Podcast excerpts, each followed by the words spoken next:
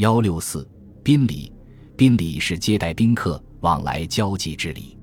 这种交际往来之礼是在天子与诸侯、诸侯与诸侯之间进行的。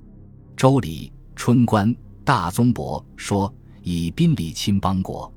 春见曰朝，夏见曰宗，秋见曰晋，冬见曰豫，时见曰会，阴见曰同，时聘曰问，因曰事。”这就是说。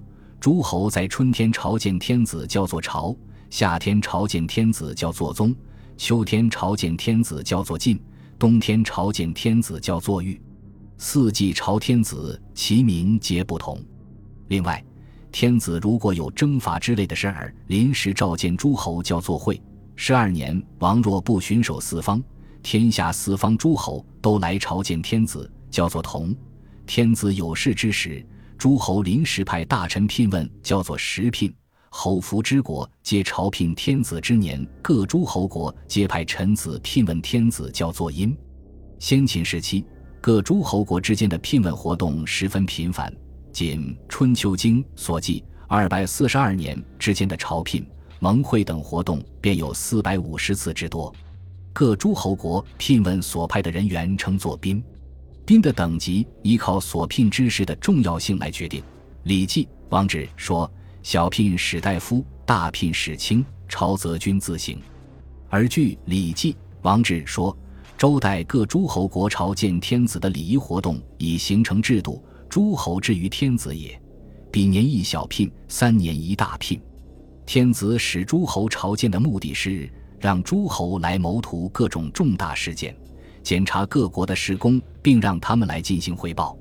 周礼秋官大行人说：“春朝诸侯而图天下之事，秋季以比邦国之功，夏宗以陈天下之模，冬欲以协诸侯之虑。”以此可知，诸侯的四季聘问主要是向天子献策、献谋、献功，共同商议大事，并定期来汇报自己的政绩。故孟子《梁惠王下》说。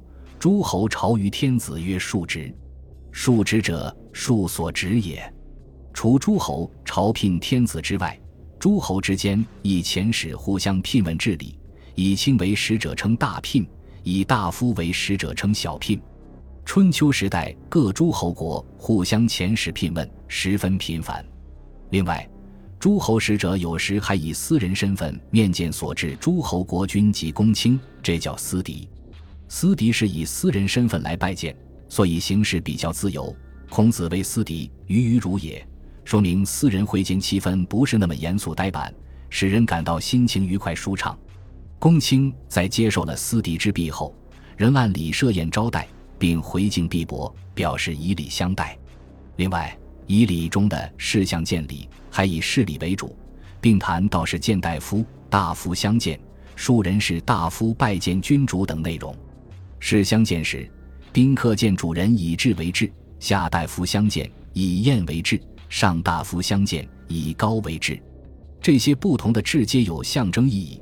质表示其性格耿直，相交有时；用宴表示趋于有时节，飞翔有行列；用高表示有组织有领导，群而不党。